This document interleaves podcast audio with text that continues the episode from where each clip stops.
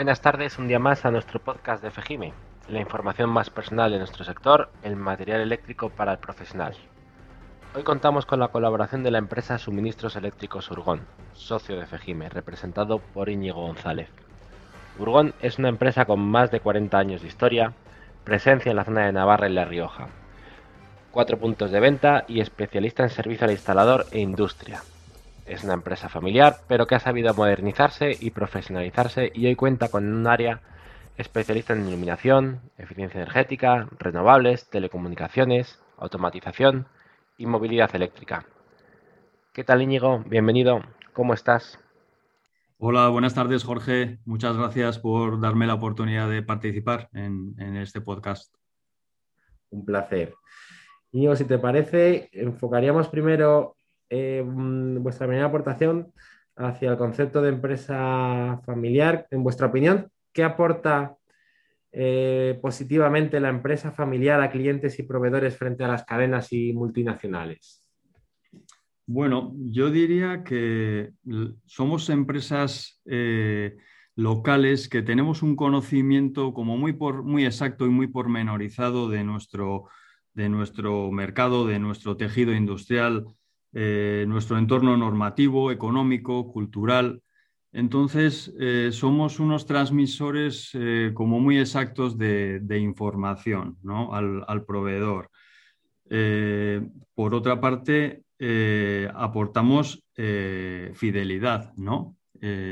como tú bien sabes, hay una serie de proveedores referenciados en FEGIME eh, con los cuales pues, los lazos son muy estrechos desde hace ya unos cuantos años.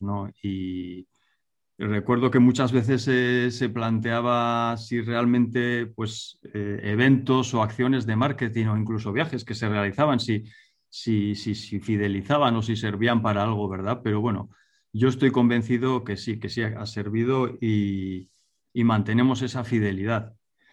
Eh, ¿Qué más? Pues por, por descontado aportamos rentabilidad, ¿no? Somos, las empresas familiares somos menos cortoplacistas eh, y por tanto eh, tenemos la necesidad de ser rentables para nosotros y para nuestros proveedores y no estamos sometidos eh, a criterios de oportunidad o temporalidad, pues como pueden ser otras empresas, ¿no? Tenemos, somos más, más prudentes, más, más cuidadosos con el, con el producto, ¿no?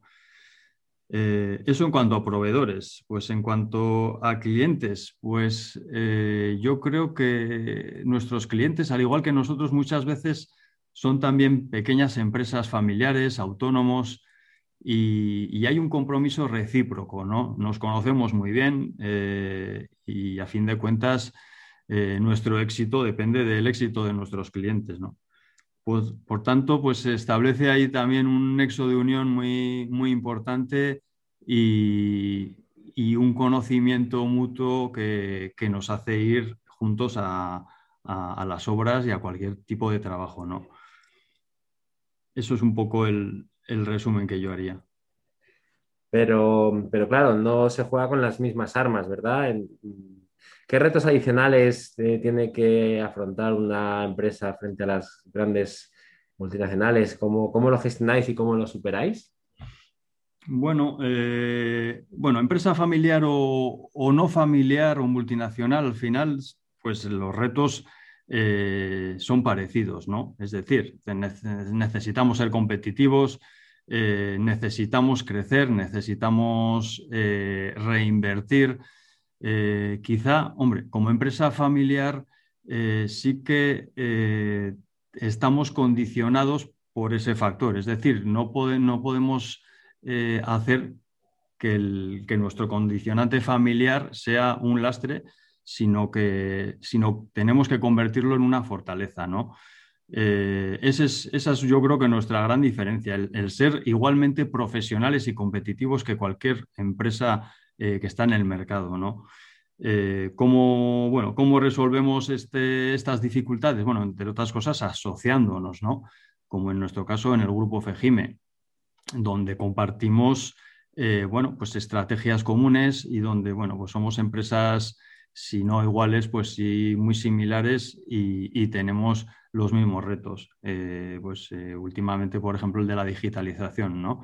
Eh, ¿Cómo resolvemos este reto? Pues convirtiendo a FEGIME en, nuestro, un proveedor de, soluciones tecnológicas, ¿no? Por tanto, ya digo, sobre todo no yendo solos. En el anterior podcast hablábamos de mm, la fidelización de, las personas y, está demostrado, lo vemos eh, con los años, dentro de vuestras empresas las personas están mucho más fidelizadas, están mucho más comprometidas, hay mucho menos movilidad de personal. ¿Qué consideras que se basa ese éxito? Sí, la verdad, Jorge, es cierto que observas y la antigüedad de, trabajadores de, en nuestras plantillas sí que sí que es una antigüedad grande de trabajadores, trabajadoras de 20, 25, 30 años de antigüedad es algo normal, no, es, no, es, no es, nada raro, ¿no? Y, bueno, la verdad es que sí que el, hecho de que la propiedad y la dirección eh, trabajen en la empresa, eh, ese, ese, día a día, pues, pues yo creo que se crea una identificación con el proyecto empresarial eh, pues muy fuerte, ¿no?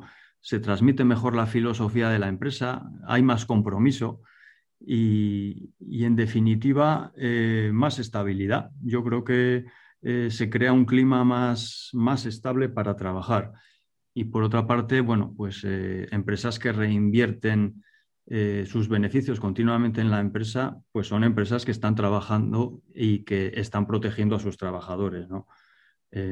por ejemplo, podría aportar un dato de este año Aquí en Navarra somos una asociación que a su vez pertenecemos a la asociación ADIME, ¿no? pero aquí en Navarra nos llamamos ADEN. Y, por ejemplo, este año, 2000, este año pasado, 2020, respecto al 19, pues la, cifra de ventas disminuyó casi un 10%. Y, sin embargo, el, el dato de personal, de personas en plantilla, creció un 3,25, ¿no? Y que no deja de ser significativo.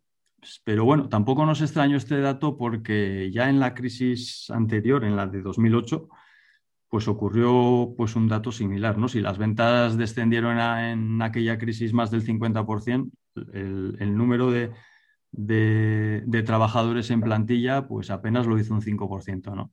Por tanto, eh, son datos que corroboran un poco lo que, lo que acabo de decir, ¿no? Esa gran estabilidad y ese gran compromiso recíproco que existe entre trabajadores y empresa en, las empresas familiares. Pues se entiende perfectamente. claro, no es lo mismo fundar una empresa como, lo hizo tu padre, que ser la segunda generación, que innovar. ¿Cómo, ha evolucionado el, protocolo familiar en vuestro caso con la incorporación de nuevas generaciones después de la fundación? Bueno, eh, el reto, como un poco enlazando con lo que vengo diciendo, el reto siempre es eh, la profesionalidad y, la competitividad. Entonces, al final, un protocolo o lo que es la constitución, por así decirlo, de la familia, eh, trata de preservar lo que han sido los valores de los socios fundadores, lo que ha inspirado a la empresa a lo largo de todos estos años pero tratando de, de ser profesionales y de no, cometer errores pues, que, puedan dificultar el, desarrollo y el futuro de la empresa. Eh, por ejemplo, algo que ahora es obvio, que cuando pues, alguien se va a incorporar a la empresa, sea familiar o no familiar, tiene, viene a cubrir una vacante, una necesidad que se ha creado en la empresa y que dicha vacante tiene que ser cubierta por alguien que tiene la formación eh, necesaria y el perfil específico para el puesto, eh, pues antes pues esto no, era, no estaba tan claro, ¿no? Entonces, al final, pues puede, puede crear situaciones que, que creen problemas en el futuro. Por tanto, el protocolo familiar al final lo que viene es a apuntalar los valores de la empresa, pero eh, creando una serie de normas que, que nos hagan ser tan profesionales o más que, cualquier otra empresa.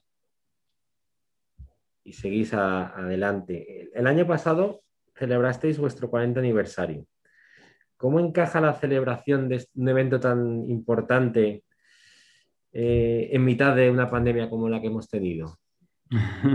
bueno, es una buena pregunta. La verdad es que, eh, bueno, mira, no, hemos sido en suministros eléctricos Urgón demasiado, nunca demasiado ceremoniosos, ¿eh? ni demasiado de bombo y platillo para, para, las celebraciones, pero bueno, también es algo que, tenemos que mejorar y, la verdad es que eh, hay que celebrar las cosas buenas y sobre todo ser agradecidos, aprovechar para agradecer a, las personas que, han estado tantos años y que están todavía en la empresa y que nos han traído hasta aquí a todos.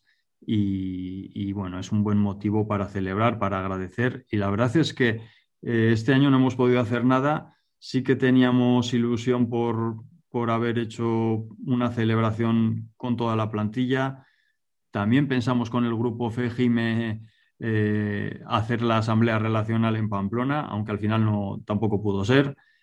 Pero bueno, en, definitiva, eh, bueno, si no es el 40 será el 41 o cuando se pueda, pero está claro que, hay, que hay que aprovechar y, celebrarlo. Pues yo creo que has resumido perfectamente el espíritu no, si no es el 40 será el 45. si no el 50. ¿eh? Lo veamos. Pues muchísimas gracias, Íñigo. La verdad es que te, agradecemos la participación y sobre todo la, honestidad y transparencia con la que has contestado a todas estas preguntas, algunas incluso muy, muy personales, pero lo has hecho como siempre, como esperábamos, de, una manera pues como sois. Eh, fabulosos. Muchísimas gracias. Vale, Jorge, no hay de qué. Muchas gracias a ti y a todo el equipo de CGM. Pues nada, esto ha sido todo por hoy. Em, nueva, nueva aportación al podcast de FGIME, presente en YouTube y Spotify. No olvides suscribirte.